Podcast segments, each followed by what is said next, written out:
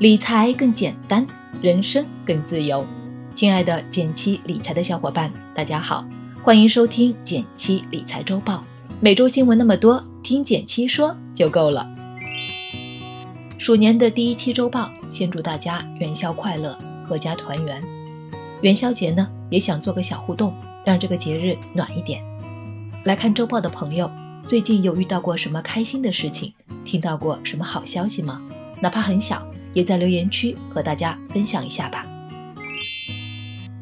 那么我们来看第一条新闻，来自央视的新闻联播。本周 A 股四连涨，未来会怎么走呢？截至二月六日下午收盘，A 股三大指数已经连涨三天。与此同时，财政、货币、金融等政策措施不断，保证疫情期间资本市场平稳运行。这周的股市走势比较出人意料。先是周一跌的特别多，上证指数下跌了百分之七点七二，超过三千只股票跌停。但之后连涨四天，截至周五累计涨了百分之四点六四，回血的节奏和速度也让很多人直呼没想到。先分析一下，恐慌的大跌容易理解，四连涨是为什么呢？首先是恐慌情绪的恢复。俗话说物极必反，第一天大跌后，大家情绪平复了不少。不少股票第一天因为恐慌情绪跌过头了，从价值角度一分析，反而成了低估后的买入机会，大家纷纷去买，又上涨了。其次呢，抗病毒药物开启了临床试验，最新研究发现，美国一家制药公司研发的瑞德西韦有可能对治疗新型肺炎有较好的效果，目前正在武汉开展临床试验，具体效果要等到两周之后的结果，目前还未知。不过，一些医学专家对它抱有比较大的希望。如果特效药出现，也会加快疫情结束的时间，导致大家对未来的股市更乐观了。最后呢，是国家出台相关政策，确保市场平稳。二月三日，央行宣布开展一点二万亿逆回购操作，确保市场流动性充足。所谓的逆回购，是央行给金融机构借钱的一种方式。同时，金融机构也需要拿出自己的债券质押给央行。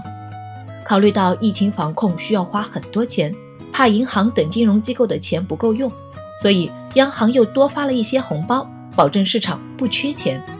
另外，证监会连夜叫停融券业务，也就是减少了做空的力量。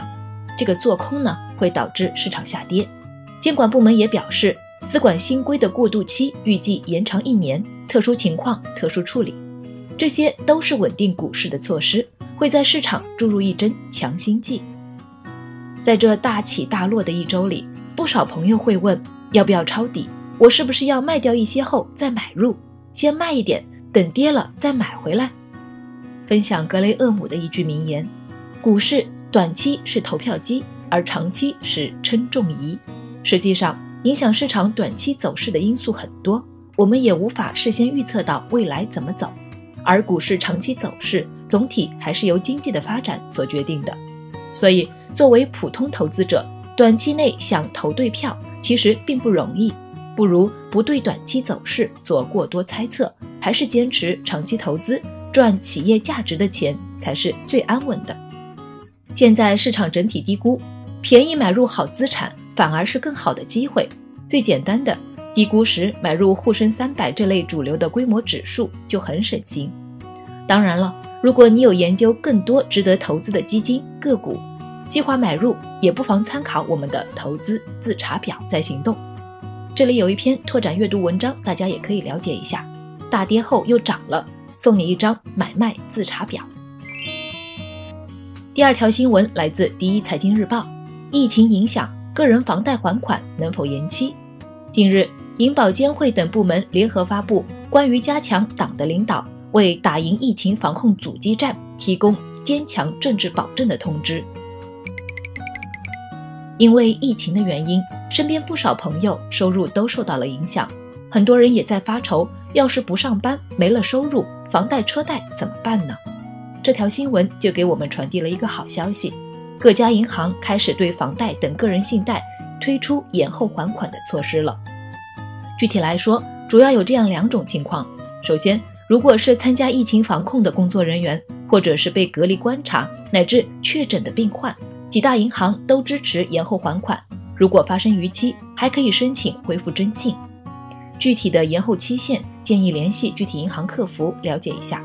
其次，如果受疫情影响失去了收入来源，不少银行也支持灵活调整还款计划。比如农业银行就为湖北全省、浙江温州、浙江台州的客户设置了宽限期。宽限期内不仅不会进入违约名单，也不会产生利息。其他地区的客户也有提示短信。有需要的朋友可以留意一下，按照短信提示申请即可。另外，推荐所有的朋友都可以重新盘点一下未来的收支还款是否可能受到疫情的影响，提前多做一些准备。这里也有一篇拓展阅读文章：不上班的日子你还能撑多久？关于钱的十三个问题。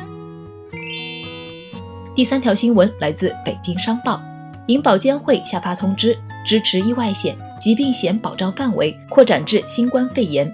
中国银行保险监督管理委员会人身险部向各人身保险公司下发关于做好新型冠状病毒感染肺炎疫情防控人身保险服务工作的通知，支持人身险公司将意外险、疾病险等产品责任扩展至新冠肺炎。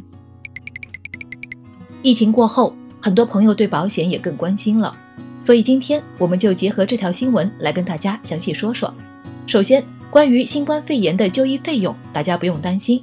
早在一月二十二日，财政部就发了通知，对于患者发生的医疗费用，在基本医保、大病保险、医疗救助等按规定支付后，个人负担部分由财政给予补助，异地就医也能先救治后结算。现在疑似病人也能享受这些政策。所以，医疗方面的花费有国家补助不是问题。其次，这条新闻也给我们传递了两个好消息：一是医疗险、疾病险等产品有望针对新冠肺炎取消等待期、免赔额等限制；二是意外险、疾病险的保障范围也有望拓展至新冠肺炎。有意向购买的朋友，不妨多关注了解一下，挑选适合自己的产品。但是，这次新型肺炎也引起了不少人对于家庭保障的重视，感兴趣的朋友可以了解一下家庭保障的配置思路。拓展文章在这里，一张图聊聊科学安排全家保障。